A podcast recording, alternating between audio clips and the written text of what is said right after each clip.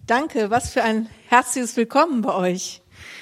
Ja, ich war gestern schon da. Einige haben mich gestern schon ein bisschen kennengelernt und ähm, ich bin ja das erste Mal nicht, aber das erste Mal in der Funktion hier als Leiterin von Teen Change in Deutschland. Ich war hier schon, ähm, ich glaube, das ist fast 30 Jahre her. Das erste Mal, da war es nämlich so am Anfang, als es Teen Challenge in Deutschland überhaupt gab, waren die Leitertreffen immer hier oben im grünen Saal. Ist das der grüne Saal? Genau. Und dann hat die Frieda immer zur, zur 11 Uhr Pause so Brezel gebracht. Brezel und Butter. Also daran kann ich mich noch sehr gut erinnern. Und ähm, ich war auch dabei, als Frieda hier verabschiedet wurde und ähm, habe meine alte Gastgeberin wieder äh, hier getroffen. Da habe ich mich auch total drüber gefreut.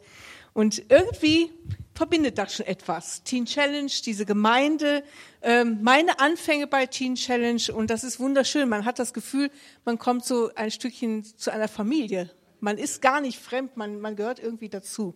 Und das ist doch wunderbar.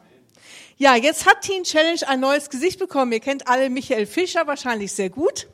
Und seit 2016 habe ich jetzt sein Amt übernehmen dürfen und freue mich auch darüber, dass Gott mich in diese Berufung geführt hat.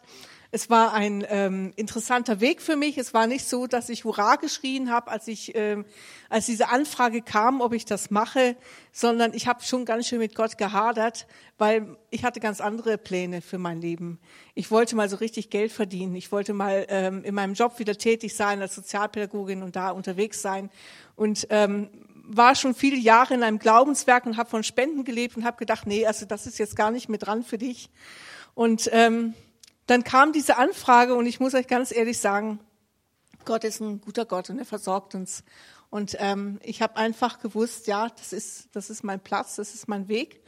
Und habe diese Herausforderung, Teen Challenge ist ja eine Herausforderung angenommen. Und ähm, ja, und habe auch eben halt, weil man nie in die Fußstapfen anderer Menschen treten kann, die passen einem nämlich nicht, habe ich gemerkt, ich muss neue Wege gehen. Und ein neuer Weg ist eben halt der alte Weg, zurück zu den Wurzeln, da wo Teen Challenge einmal begann, äh, zurück zu den Zielsetzungen, zu den Aufgaben von Teen Challenge, wirklich an die Hecken und Zäune unserer Welt zu gehen. Also einmal hier natürlich in Deutschland, aber auch weltweit. Da, wo es nicht so attraktiv ist zu leben, auch nicht so attraktiv ist, vielleicht Gemeinde zu bauen oder zu gründen, da hinzugehen, da, wo wirklich die Not ist und da wieder neu Hoffnung hinzubringen. Teen Challenge Deutschland hat seit einigen Jahren ein festgelegtes Motto, das heißt Menschen zum Ziel helfen. Wir haben das auf so kleinen Bändchen, die darf man übrigens mitnehmen, die liegen hinten am Infotisch. Und wir haben auch einen neuen Flyer gemacht, den dürft ihr auch mitnehmen. Und falls ihr alte Flyer habt, bitte ersetzen, weil hier sind ganz, ganz viele neue Adressen drauf oder alte auch verschwunden. Wir haben den nämlich mal revidiert, was auch nötig war. Und ähm, da seht ihr auch Menschen abgebildet. Wir haben davon auch hinten Postkarten. Und wir haben eine bunte Welt in unseren Gemeinden, aber auch darüber hinaus. Und Menschen sind wertvoll, sie sind geliebt. Wir wollen sie stark machen. Und ähm, egal, woher sie kommen und wer sie sind. Und das ist unser Auftrag. Lebenshilfe für seelische und suchtkranke Menschen, für Menschen in sozialen Notsituationen und ähm, wir möchten auch wieder mehr an die Basis zurück. Zurück zu den Wurzeln heißt für mich auch an die Basis zurück. Und die Basis war für uns immer die Straßenarbeit. Das war immer wirklich rausgehen, nicht warten, dass jemand kommt, sondern dahin gehen, wo die Leute sind.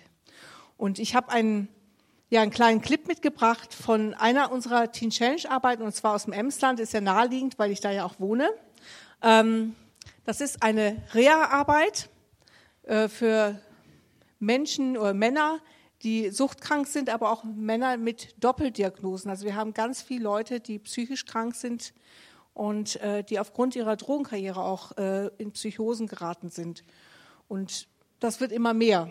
Also es gibt kaum noch so einen klassischen Drogenabhängigen, so den gibt es eigentlich gar nicht mehr, sondern man hat immer viele Diagnosen. Und eine der Hauptdiagnosen heute ist die psychische Erkrankung.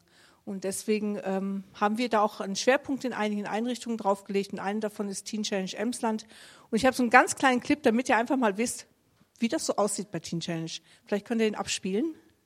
Ja, da habt ihr mal so einen kleinen Einblick bekommen in einer unserer Einrichtungen. Habt auch gesehen, 25 Jahre, das ist jetzt schon wieder zwei Jahre her. Und ähm, das ist so interessant. Gott schickt uns oft an so Plätze, wo nichts mehr los ist. Also Teen Challenge ist oft so, so am Rande der Welt, wollte ich gerade sagen, wo, wo sich Fuchs und Hase gute Nacht sagt.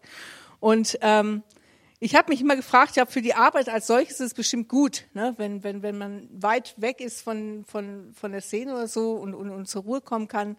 Aber oft ist man ja auch an so Plätzen, wo man äh, wirklich auch ein Stückchen dafür kämpfen muss, dass man nicht so ähm, kulturell verarmt vielleicht, dass man also nicht nur den Trecker kennt oder die Tiere oder, oder den Schützenverein, den es dann da gibt oder so.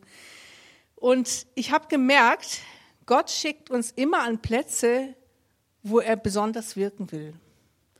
Und ähm, wir, nach 25, 26, jetzt 27 Jahren merke ich, wie auch hier, da in diesem Emsland, das ist 98 Prozent katholisch, ähm, da wirklich ein Aufbruch geschieht und zwar innerhalb der katholischen Kirche. Es ist so sagenhaft. Wir haben äh, einen ökumenischen Gebetskreis. Es gibt äh, Menschen, die ähm, wirklich ähm, anfangen, ähm, die Gemeinden nicht zu wechseln, sondern zu besuchen ja, zu besuchen, zu sagen, hey, wir kommen aus der Nachbargemeinde und wir kommen heute mal in euren Gottesdienst und gucken mal, wie es euch so geht. Und äh, dann macht man gemeinsame Veranstaltungen und, man hat gemeinsame Zeiten. Wir waren äh, gemeinsam auf, mit einer Gruppe von verschiedenen Leuten aus verschiedenen Kirchen auf einer größeren Konferenz gewesen dieses Jahr. Und es ist einfach klasse zu sehen, wie Gott da wirkt und so langsam nach 25 Jahren zu merken, da passiert was im Emsland. Und wir durften vor einigen Jahren auch eine Gemeinde gründen in äh, 15 Kilometer von unserem Hof dort weg. Und ähm, wir haben von vornherein mit den Geistlichen gesprochen, haben gesagt, wir wollen euch die Leute nicht abziehen. Das wollen wir gar nicht. Wir wollen die Menschen erreichen, die nicht zur Kirche gehen, die noch nie was von Jesus gehört haben. Und interessanterweise, wir erreichen viele Leute, die auf der Suche sind und ganz viele Leute auch, die ähm, wirklich nicht von einer Kirche zur anderen wandern, sondern die wirklich noch nie in der Kirche waren oder schon lange nicht mehr in der Kirche waren, die auf einmal sagen, hey, bei euch fühlen wir uns wirklich wohl. Und ähm, wir sind in eine gute geistliche Gemeinschaft dort eingebunden und das ist auch Teen Challenge. Das ist dieser zweite Bereich. Der eine Bereich ist wirklich Menschen zum Ziel helfen, indem wir Menschen ähm, ja, aus ihrer Not rausholen, dass wir ihnen helfen durch Reha-Plätze, durch Beratung, durch, durch Weiterführung. Aber die andere Seite ist auch immer die gewesen, die David Wilkerson verfolgt hat, dass er gesagt hat, wir brauchen eine geistliche Heimat für die Leute. Wir brauchen Gemeinden vor Ort. Und das ist auch Teen Challenge. Teen Challenge gründet Gemeinden. Und das haben wir da oben ja auch schon zum zweiten Mal jetzt gemacht. Und ähm, da freuen wir uns total drüber. Und ihr dürft gerne für Teen Challenge weiter beten. Wir möchten auch hier in München, das ist uns ein großes Anliegen, dass hier wieder mehr Teen Challenge entsteht, dass wir wieder mehr Teams, Basisteams haben. Ähm, das müssen nicht direkt große Reha-Häuser oder sonst was sein, aber die, das Herz muss da sein. Das Herz muss da sein, wirklich wieder auf die Straße zu gehen oder zu den Menschen in Not zu gehen und zu sagen, hey, du brauchst Jesus. Wir möchten dich zum Ziel führen. Wir möchten dir helfen, dass du Jesus kennenlernst. Und bei uns ist das so, es gehen viele Leute durch die Häuser. Ich werde ganz oft gefragt, naja, was für eine Erfolgsquote habt ihr denn? Da kann ich immer schlecht darauf antworten. Natürlich äh, gibt es Leute, die erfolgreich durchlaufen. Es gibt auch viele Abbrüche. Aber was jeder mitnimmt oder was jeder mitnehmen sollte, das ist, es gibt Jesus. Das ist das Wichtigste. Alles andere haben wir, sag ich mal, nicht im Griff. Aber den Menschen Jesus nahebringen und egal, wo sie dann hinwandern, ja, dass sie das mitnehmen, das ist unser Ziel. So viel zu Teen Challenge. Ich habe ähm, die neuen Flyer hinten liegen, den dürft ihr gerne mitnehmen. Und wie gesagt, wenn ihr noch alte Flyer da habt, bitte tauscht sie aus, weil die einfach nicht mehr aktuell sind. Und ihr dürft euch auch da hinten gerne sonst noch umgucken. Ich habe noch mal das Kreuz in den Messerhelden mitgebracht, ein alter Schinken, aber immer noch aktuell als Film und auch als Buch. Und äh, meine Lebensgeschichte liegt dort hinten auch in Deutsch und in Englisch. Und die anderen Sachen sind so zum Mitnehmen, Freundesbriefe, diese Bändchen oder was auch immer ihr dort findet. Also ihr dürft gerne da zugreifen. Gut, ähm, ja, ich bin ja öfters in Gemeinden unterwegs, auch zum Predigen. Und eine ganz kleine Geschichte dazu. wenn ich unterwegs bin, ich habe drei Kinder und als sie etwas kleiner waren, dann haben sie immer gefragt, Mama, bringst du uns auch etwas mit? Weiß nicht, ob ihr die Frage auch kennt. Und dann habe ich mir überlegt, wenn ich in der Gemeinde bin, da gibt's gar nicht so viel, was man da so mitbringen kann. Oft ist das so, manche haben vielleicht einen Büchertisch, aber ob das dann immer so was ist, was Kinder dann sich wirklich vorstellen, dass man da mitbringen soll, ähm, ist schwierig. Ganz ehrlich, ich muss gestehen, manchmal habe ich irgendwo angehalten und habe noch eine Schokolade gekauft oder sonst was gemacht, weil ich dachte, du kannst die nicht immer enttäuschen, du musst dir irgendwas mitbringen. Aber es ist schwierig. Auf der anderen Seite haben mich auch schon mal Gemeinden gefragt, was hast du uns heute mitgebracht? Da ging es eigentlich mehr um die Predigt. Aber man bringt ja immer das mit, was einen besonders interessiert oder was einen besonders beschäftigt oder äh, wo man selber ähm, drin aufgeht. Und einer dieser Geschichten aus der Bibel ist eine Geschichte, die ich euch gerne mitbringe, weil ich die sehr liebe. Und das ist die Geschichte von David und Goliath. Die ist nicht so ganz äh, kurz und ich hoffe, ihr habt ein bisschen Geduld. Ich werde euch jetzt einen Teil der Geschichte vorlesen. Ich habe dann auch einen kleinen Sprung drin gemacht und ich hoffe, das ist äh, biblisch okay für euch. Ich werde auch sagen, wo der Sprung ist. Ihr dürft also den ganzen Text gerne lesen, aber ich mache den Sprung einfach, um euch nicht zu sehr zu strapazieren. So, jetzt muss ich meine Brille aufsetzen, weil ähm, bin schon in diesem Alter angekommen, dass man noch Lese, schon Lesebrille braucht. Und ich lese euch die Geschichte vor. Und die steht im 1. Samuel, Kapitel 17, wer das mitlesen möchte. Ähm, Davids Sieg über Goliath. Und ich lese ab Vers 21. Und Israel und die Philister stellten sich auf, Schlachtreihe gegen Schlachtreihe. David ließ sein Gepäck, das er trug, bei der Wache des Trosses und lief in die Schlachtreihe. Und er kam und fragte seine Brüder nach ihrem Wohlergehen. Während er noch mit ihnen redete, siehe, da kam der Vorkämpfer herauf mit Namen Goliath, der Philister von Gad, aus den Schlachtreihen der Philister und redete dieselben Worte und David hörte es. Als aber alle Männer von Israel den Mann sahen, flohen sie vor ihm und fürchteten sich sehr. Und die Männer von Israel sagten, habt ihr diesen Mann gesehen, wie er heraufkommt? Denn er kommt nur herauf, um Israel zu verhöhnen. Und es soll geschehen, wer immer ihn erschlägt, den will der König sehr reich belohnen. Und er will ihm seine Tochter geben und will das Haus seines Vaters von Abgaben freimachen in Israel.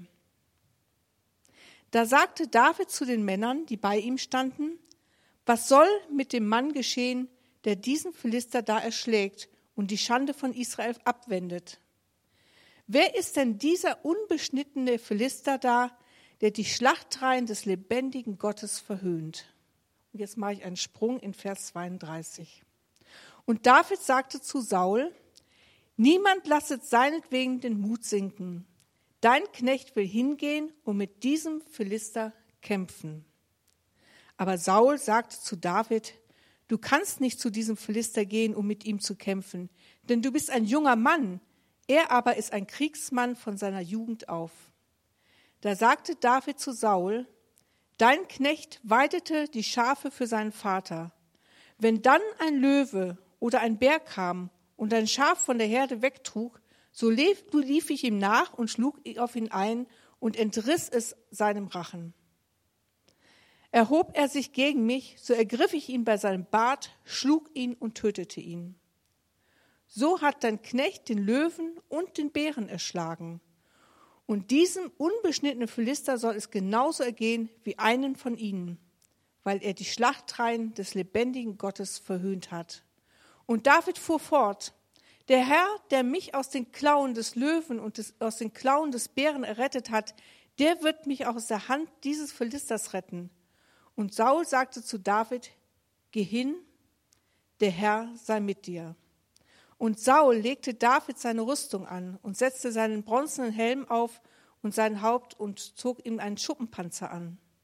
Und David gürtete Sauls Schwert über seine Rüstung und wollte damit gehen, doch er hatte das noch nie versucht. Da sagte David zu Saul, ich kann damit nicht gehen, denn ich habe es noch nie versucht. Und David legte sie wieder ab. Und er nahm seinen Stab in seine Hand und wählte fünf glatte Steine aus dem Bach und tat sie in die Hirtentasche, die ihm als Schleudertasche diente, und nahm seine Schleuder in seine Hand und ging dem Philister entgegen. Und der Philister ging und kam David immer näher, und der Mann, der den Schild trug, ging vor ihm her. Als aber der Philister hinschaute und David sah, verachtete er ihn, weil er noch jung war und weil er rötlich und schön von Aussehen. Und der Philister sprach zu David, bin ich denn ein Hund, dass du mit Stöckchen zu mir kommst? Und der Philister fluchte David bei seinen Göttern. Der Philister sagte zu David, komm her zu mir, dass ich dein Fleisch den Vögeln des Himmels und den Tieren des Feldes gebe. Und David antwortete dem Philister, du kommst mit mir mit Schwert, Lanze und Kurzschwert. Ich aber komme zu dir im Namen des Herrn der Herrscharen, des Gottes der Herr Schlachtreihen Israels, den du verhöhnt hast. Heute wird der Herr mich in deine Hand ausliefern, und ich werde dich erschlagen und dir den Kopf abhauen. Und die Leichen des Heeres der Philister werde ich heute noch den Vögeln des Himmels und den wilden Tieren der Erde geben. Und die ganze Erde soll erkennen, dass Israel einen Gott hat. Und diese ganze Versammlung soll erkennen, dass der Herr nicht durch Schwert oder Speer rettet, denn des Herrn ist es Kampf und er wird euch in unsere Hand geben. Und es geschah, als der Philister sich aufmachte und näher an David herankam, da lief David eilends von der Schlachtreihe aus dem Philister entgegen. Und David griff mit seiner Hand in die Tasche, nahm einen Stein heraus und er schleuderte und traf den Philister an seiner Stirn. Und der Stein drang ihm in die Stirn ein und er fiel auf sein Gesicht zur Erde. So überwand David mit der Schleuder und mit dem Stein den Philister, und der traf den Philister und tötete ihn. Soweit Gottes Wort. Davids Sieg über Goliath.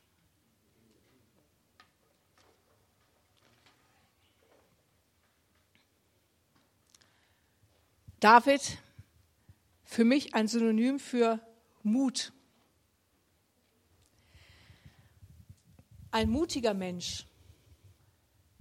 Er stand dem riesigen Philister gegenüber.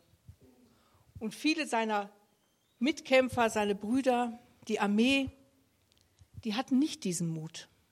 Die sahen nur diesen großen Riesen. Mut. Das ist auch das, was ich heute euch predigen möchte. Mut braucht man in jungen Jahren genauso wie in alten Jahren. Mut braucht man eigentlich immer. Und wir haben auch immer Riesen in unserem Leben. Vielleicht heißen unsere Riesen nicht Philister, nicht Goliath. Aber es gibt Riesen und sie haben ein Kriegsgeschrei in unserem Leben. Ich weiß nicht, ob du deine Riesen kennst. Ich kenne meine Riesen schon ziemlich gut. Die Truppen Israels stellten sich 40 Tage diesem Riesen gegenüber. Sie stimmten jeden Tag neu das Kriegsgeschrei an, um sich selbst Mut zu machen. Und die Truppen nehmen jeden Tag neu Aufstellung. Und sie wissen eigentlich jeden Tag, dass sie sich damit nur wieder lächerlich machen.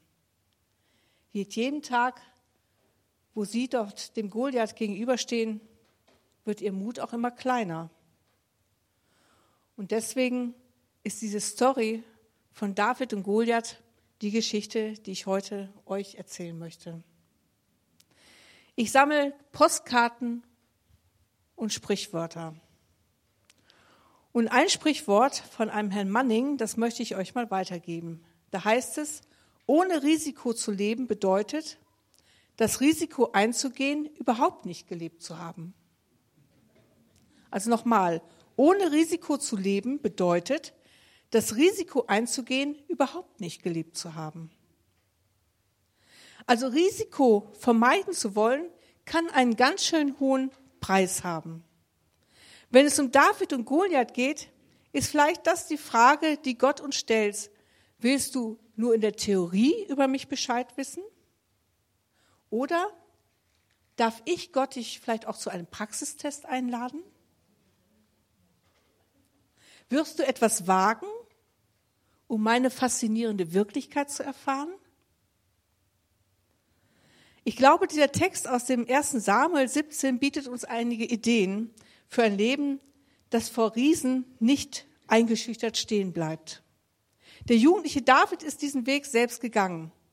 Er wachte nicht irgendwann als mutiger Mensch auf.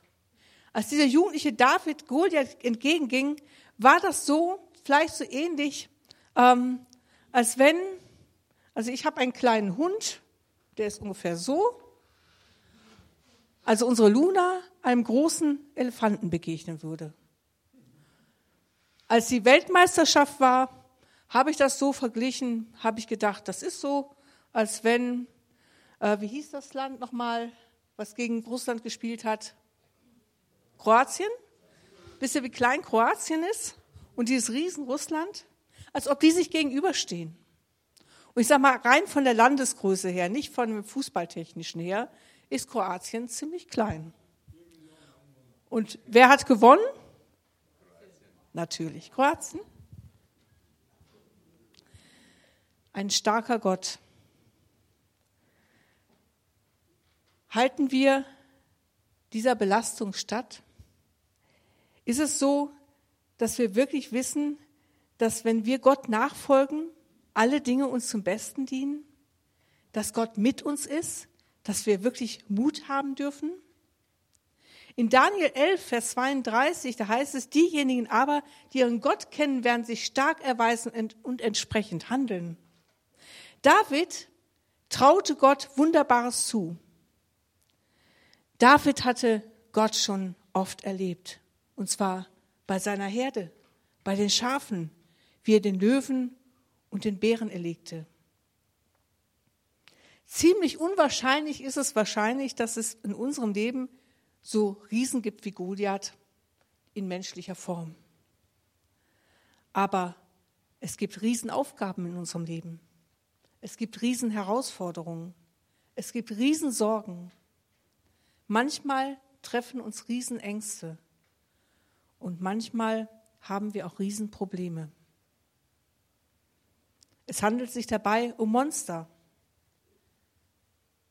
Vielleicht sind diese Monster auch Dinge wie Einsamkeit oder Krankheit. Vielleicht ist es auch unser Alter oder die berufliche Überforderung. Ich kenne auch das Monster Geldnot oder familiäre Probleme. Wie heißt denn dein Goliath? Dein Riese tritt dir wahrscheinlich nicht in den Hügeln von Ela gegenüber, sondern im Büro oder im Wohnzimmer, vielleicht im Wartezimmer des Arztes oder bei der Arbeit in der Montagehalle oder wo du auch unterwegs bist. Er kommt oft in Gestalt von Menschen, die dir vielleicht permanent Vorwürfe machen. Er wedelt vielleicht mit einer Rechnung, die du nicht bezahlen kannst. Oder mit Leistungsanforderungen, die du einfach nicht schaffst. Vielleicht ist es aber auch der Riese, der sich wirklich peinigt mit Dingen, wo du empfindlich bist oder wo du Neigungen hast. Vielleicht ist es die Cognacflasche. Vielleicht sind es sexuelle Verführungen, denen du nicht widerstehen kannst. Und ich glaube, wir alle, egal wo ihr herkommt, ich kenne euch ja gar nicht, kennen unsere Goliaths ganz gut. Und oft ist es so, dass auch schon beim Aufwachen so ein Goliath an unser Ohr dringen kann. Das ist eine Nummer zu groß für dich. Nein, vielleicht sogar drei Nummern zu groß. Dafür bin ich überhaupt nicht gerüstet. Das kann ich überhaupt gar nicht. Das kann alles heute nur schief gehen. Am besten gebe ich vorher schon auf. Vielleicht sollte ich die Sachen hinschmeißen oder mich vielleicht mal verziehen. Beim Frühstück sitzt er schon oft an unserem Tisch und flüstert uns negative Parolen ein. Wenn wir zur Tür hinausgehen, ist er oft der Begleiter an unserer Seite. Wie ein Schatten weicht er keinen Schritt von uns. Und wenn ich dann diese Parallelen nochmal ziehe zum ersten Samuel, da steht in Vers 16, 40 Tage lang trat Goliath morgens und abends und forderte die Israeliten zum Zweikampf heraus. Dasselbe tun oft unsere Riesen. Morgens ist es der erste Gedanke und abends vielleicht auch der letzte. Riesen können unser Leben beherrschen. Riesen können uns unsere Freude rauben. Im Vers 11 stand, als Saul und die Männer Israels den Philister so reden hörten, erschraken sie und hatten große Angst. Wir kennen unsere Riesen in unserem Leben sehr gut. Vielleicht erkennen wir sie schon an unserem Gang oder wir erschaudern an dem Klang der Stimme oder wir haben ihn beständig vor Augen. Die Frage ist nur, Sehen wir außer diesem Riesen irgendwie noch etwas anderes in unserem Leben? Wenn ja, was sehen wir überhaupt? Dem Riesen kann man ins Auge sehen, wenn man sich erstmal Gott ganz deutlich vor Augen stellt. Schau, den Riesen, schau auf den Riesen, ist ein zweites Sprichwort von mir, dann stolperst du. Schau auf den Herrn, dann stolpert der Riese. Schau auf den Riesen, dann stolperst du. Schau auf den Herrn, dann stolpert der Riese. Letzteres hat David getan. Und er hat fünf Steine gesammelt. Ich war auch unterwegs. Ich habe am Freitag an der Isar fünf flache Steine gesammelt. Ich habe sie euch mitgebracht. Ich hoffe mal, dass ich die hier hinlegen kann, ohne dass sie runterfallen. Wunderschön. Alles aus der Isar. So. super, ne? Fünf Steine. Und ich glaube, diese fünf Steine möchte ich heute dafür benutzen, uns daran zu erinnern, was wir brauchen, um unserem Goliath das Handwerk zu legen. Der erste Stein. Erinnere dich an Gottes Hilfe. Während selbst die erfahrensten Soldaten in Israels Reihen zitterten, erinnert sich David daran an frühere Situationen, wie Gott ihm geholfen hat. Der Riese war nicht die erste Herausforderung für ihn. Er stand ja schon oft vor Riesenherausforderungen. Aber mit Gottes Hilfe hat er sie immer wieder geschafft. Gott hatte ihm in der Vergangenheit die Kraft gegeben, mit dem Löwen und mit dem Bären zu kämpfen und sie zu überwältigen. Und dann stellt sich David die Frage, sollte ihm das nicht heute auch gelingen? David aber sprach zu Saul, dein Knecht hütete die Schafe seines Vaters und kam dann ein Löwe oder ein Bär und trug ein Schaf weg von der Herde. So lief ich ihm nach schlug auf ihn ein und er rettete es aus seinem Maul. Wenn er aber auf mich losging, ergriff ich ihn bei seinem Bart und schlug ihn tot. So hat dein Knecht den Löwen und den Bären erschlagen. Und dann sagt David, und diesem unbeschnittenen Philister soll es genauso ergehen, denn er hat den lebendigen Gott verhöhnt. Die richtigen Erinnerungen schaffen Helden. Falsche Erinnerungen schaffen Schwächlinge hervor. Manches Problem erscheint uns mit der Zeit immer größer und größer und größer zu werden, weil wir an Vergesslichkeit leiden. Ich meine nicht die normale Vergesslichkeit, die haben wir, glaube ich, alle, sondern dass wir uns nicht mehr an die Hilfen Gottes in unserem Leben erinnern können, an das, was wir bisher mit Gott erlebt haben, wo Gott uns geholfen hat. Das wird uns oft zum Verhängnis. Wir vergessen Dinge in unserem Leben. Gestern habe ich hier mein Lebenszeugnis gegeben. Es ist gut, zur Ehre Gottes zu erzählen, was Gott machen kann. Aber es hilft auch immer selber, sich daran zu erinnern, was Gott in meinem Leben und in eurem Leben getan hat. Halten wir wirklich daran fest?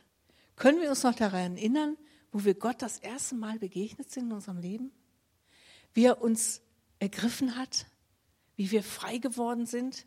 Vielleicht hast du geweint, vielleicht hast du getanzt. Ich weiß nicht, was du gemacht hast. Aber du hast doch eine lebendige Beziehung zu Gott angefangen. Und irgendetwas hat sich in deinem Leben verändert. Denkst du da manchmal dran? Weißt du noch, wo Gott in dein Leben eingegriffen hat? Wo du schon mal Gottes Hilfe erfahren hast? Hältst du daran fest, wo Gott eingegriffen hat? Kennst du noch die Auswege, die er dir gezeigt hat? David konnte sich sehr gut daran erinnern, wo Gott ihm geholfen hat. Vielleicht hilft es dir auch, ab und zu mal Zeugnis zu geben. Einfach mal zu sagen, zur Ehre Gottes, was Gott in deinem Leben getan hat. Oder mach dir mal eine Liste von guten Taten. Ich sage immer bei uns auf dem Hof, Gott ist unser Versorger. Ja, dann werde ich ganz oft gefragt, wo hat er dich denn versorgt? Aber da brauche ich nicht lange drüber nachdenken. Ich erlebe das jeden Tag. Gott ist unser Versorger. Oder manche, vielleicht auch ihr, führen Gebetstagebücher. Hat Gott nicht immer wieder seine Treue unter Beweis gestellt? Ich habe das mal gemacht. Ich habe mal mit ein paar Frauen zusammen Gebetstagebuch geführt. Wir haben uns immer einmal die Woche getroffen und dann haben wir unsere Gebetsanliegen aufgeschrieben und nach und nach konnten wir manchmal die Sachen wir durchstreichen und sagen, ja, da hat Gott eingegriffen und das ist passiert und manchmal nicht zu derselben Zeit oder manchmal auch anders, aber Gott tritt für uns ein. Gott ist da, Gott hilft uns. Hast du nicht auch immer wieder Versorgung erlebt in deinem Leben? Ich glaube nicht, dass wir in einem Land leben, wo wir hungrig ins Bett gehen müssen. Oder wo wir darum kämpfen müssen, ein Dach über dem Kopf zu haben. Und trotzdem kenne ich Menschen, die auf der Straße sind, denen es so geht. Gott kann dein Versorger sein. Wenn ich auf die Straße gehe und sage, ich möchte Menschen zum Ziel helfen, dann ist es das Erste, dass sie Jesus kennenlernen. Weil Jesus setzt sie frei. Jesus hilft ihnen. Und Jesus hilft ihnen dann auch vielleicht, dass sie von ihrer Sucht frei werden. Aber in erster Linie begegnet Gott uns persönlich. Ganz persönlich. Dank Gottes Hilfe müssen die Berge weichen und die Feinde den Rückzug antreten. Ich möchte dich einladen, denke an deine Erfahrung mit Gott. Der zweite Stein, bete zu Gott. Die Israeliten hatten den Goliath ununterbrochen vor Augen. Sie sahen ihn, sie sprachen über ihn, sie dachten an ihn, sie träumten wahrscheinlich die ganze Nacht von ihm. Immer nur dieser Goliath.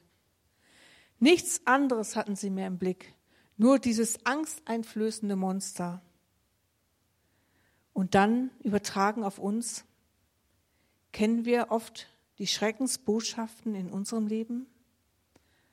Vielleicht die Forderungen? Vielleicht die Dinge, die wir gerade nicht ändern können? Und dann taucht David auf der Bildfläche auf.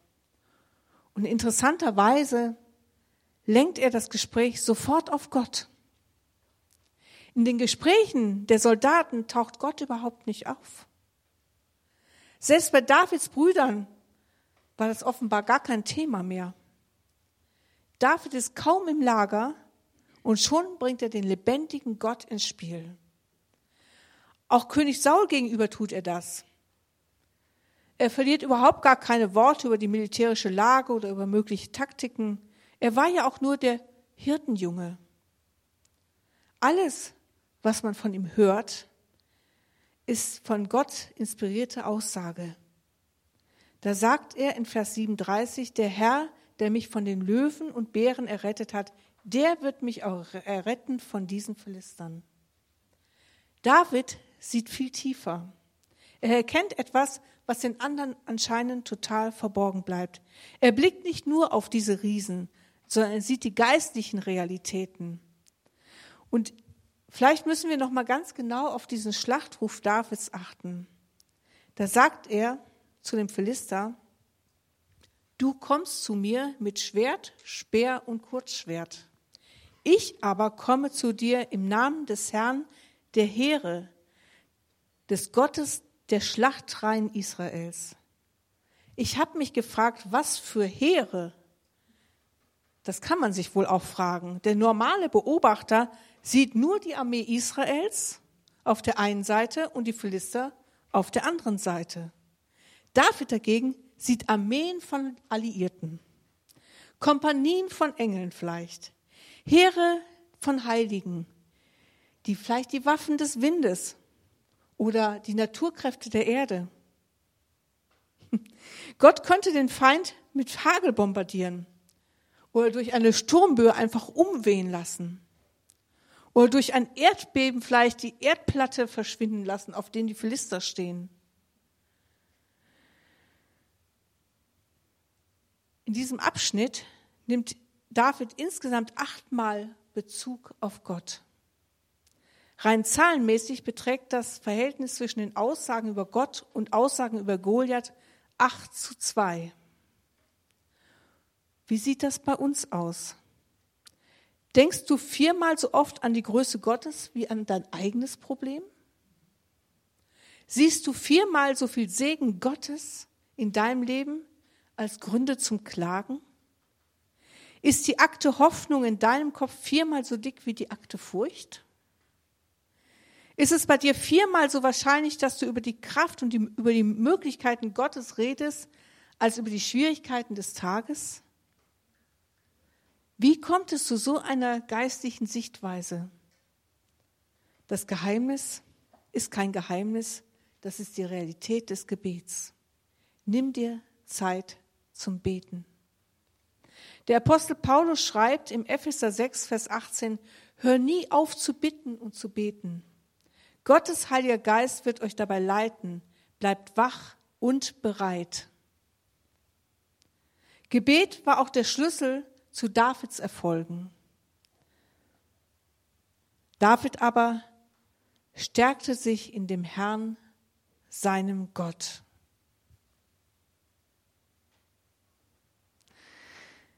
Es gibt eine andere Situation in dem Leben Davids, wo er vor Saul fliehen muss. Und er hat ja immer sehr viele Psalme geschrieben. Und in einem Psalm heißt es, im Psalm 59, Vers 16, denn du bist mir Schutz und Zuflucht in meiner Not.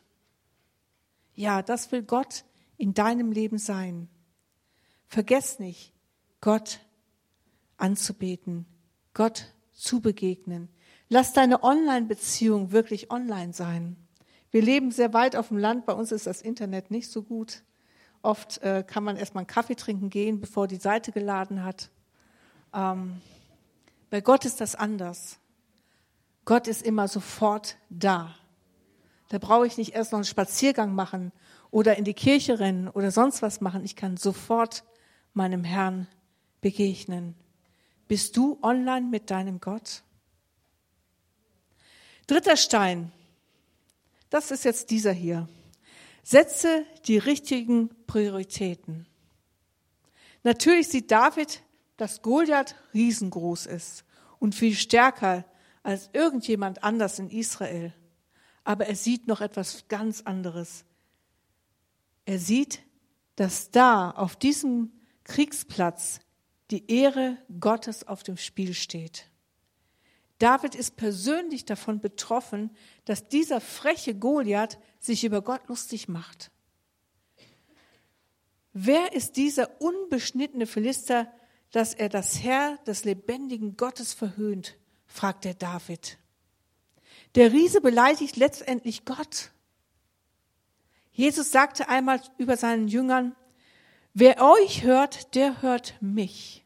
Und wer euch verachtet, der verachtet mich. Das steht im Lukas 10, Vers 16. Der gotteslächerliche Spott geht David, denke ich, ziemlich unter die Haut. Das tut ihm weh. Es geht um Gottes Sache hier, um Gottes Ehre, um Gottes Reich. Und dahinter steht eine besondere Herzenshaltung. Ich weiß nicht, wie du mit deinem Gott unterwegs bist, aber mir geht es oft so. Wenn ich mit Menschen zusammenstehe und wir reden und ich merke, das nimmt so eine bestimmte Richtung an, die nicht gut ist, oder wo Gott wirklich sich auch über Gott lustig gemacht wird oder wo Dinge gesagt werden, wo ich genau weiß, das ist nicht gut. Da lästert man über andere Menschen, da werden Lügen erzählt, da werden dumme Sprüche gehauen. Geht mir das wirklich zu Herzen? Kann ich da mit den Augen Gottes reinsehen? Spüre ich das für mich? Bin ich Gott so nahe, dass ich merke, dass meine Herzenshaltung eine andere ist? In Matthäus 6, Vers 33 sagt Jesus, trachtet zuerst nach dem Reich Gottes und nach seiner Gerechtigkeit. So wird euch alles andere zufallen. Und das sehen wir hier auch bei diesem David. Es geht ihm um Gottes Sache. Er sieht, dass der Mächtige und Böse dasteht und sich dem Willen Gottes entgegenstellt. Doch dieser überwindende Glaube, der ist noch mal ganz anders. Da geht es nicht nur um widrige Umstände oder um Sachzwänge. Da geht es darum, dass Gott Gottes Reich gebaut werden soll und dass dieser David da steht und sieht, Riese hin oder Riese her. Allem trotz, ich werde mit meinem Mut mich diesem Gott, diesem Riesen gegenüberstellen. Ich will Gottes Willen tun. Ich will Gottes Plan zum Ziel kommen lassen. Goliath war in den Augen Davids eine weitere Gelegenheit für Gott, sich zu beweisen. Wie wäre es, wenn ich dich heute einladen dürfte, deinen persönlichen Riesen aus demselben Blickwinkel heraus zu betrachten? Gebe Gott deine Sache und setze Gott an die erste Stelle. Es stimmt, dass denen, die Gott lieben, alle Dinge zum Guten mitwirken müssen. Komme zu Gott mit deiner Krankheit. Gebe ihm die Gelegenheit, seine Kraft spielen zu lassen. Sei es in der richtigen Heilung oder auch in der Tragfähigkeit. Komme zu Jesus mit deiner Sünde. Gib ihm doch die Möglichkeit, seine unbegreifliche Gnade zu demonstrieren. Komm zu Gott mit deiner konfliktreichen Beziehung vielleicht. Gebe ihm die Möglichkeit, dass er das Reservoir an Liebe zur Verfügung stellt. Und komme zu Jesus mit deiner schwierigen Situation. Gebe ihm doch die Möglichkeit, Kraft, Weisheit, Gnade, Barmherzigkeit und Liebe zu demonstrieren. Anders gesagt, gibt Gottes die erste Priorität. Und dann, dann nimm den vierten Stein. Gehe mutige Schritte. Schließlich zieht David los, um dem Goliath entgegenzutreten. Eigentlich sieht es erstmal menschlich gesehen nach dem Himmelfahrtskommando aus, was David da sich vorgenommen hat. Hilfsbereit wie Saul nun mal war, will er ihm seine Waffen und seine Rüstung borgen. Aber damit kommt David nicht zurecht. Ich kann mir das sehr gut vorstellen. Dieser kleine David, zierlich und dann so eine schwere Rüstung, in der er noch nie gelaufen ist. Dass der sich nicht bewegen konnte, das kann ich mir bildlich gut vorstellen.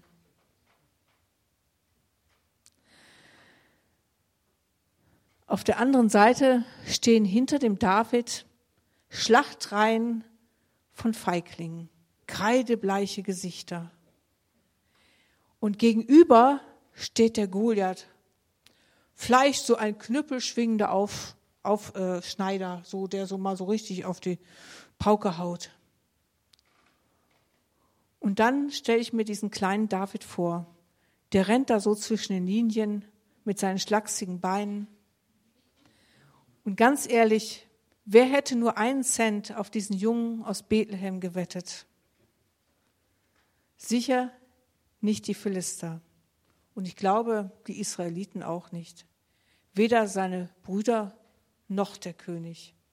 Aber wisst ihr, wer auf ihn gesetzt hat? Gott.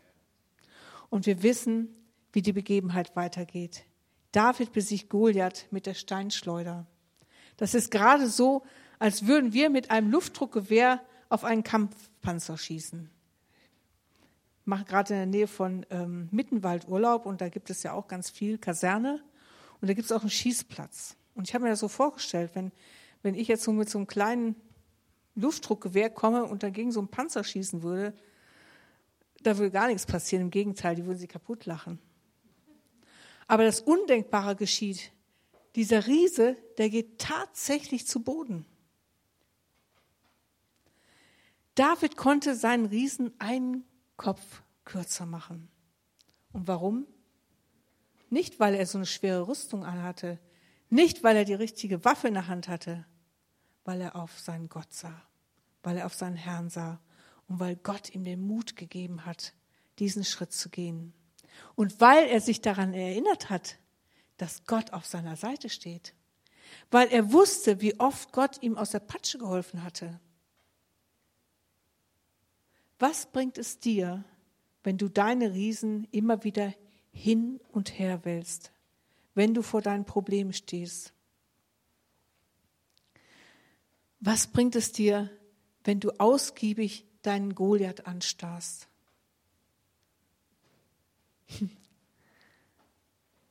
Wie oft schaust du dann auf Gott? Auflisten von Wunden bewirkt keine Heilung. Das Aufzählen von Problemen bringt uns Lösungen niemals einen Schritt weiter. Die Katalogisierung deiner Negativerfahrungen, und das kann man ja sehr gut machen, schafft die Riesen nicht aus dieser Welt. Wie oft können wir Riesen gut aufzählen? Habt ihr schon mal bewusst in euch gehört, wie viele negative Dinge in deinem Herzen sind oder hängen bleiben? Und wie viele positive Dinge in deinem Herzen hängen bleiben? Ist es nicht so, wenn wir uns erinnern, dass negative Dinge oft ein Schwergewicht haben? Der David der hat das umgedreht. Der hat seine Prioritäten richtig gesetzt und konnte deswegen mutige Schritte gehen.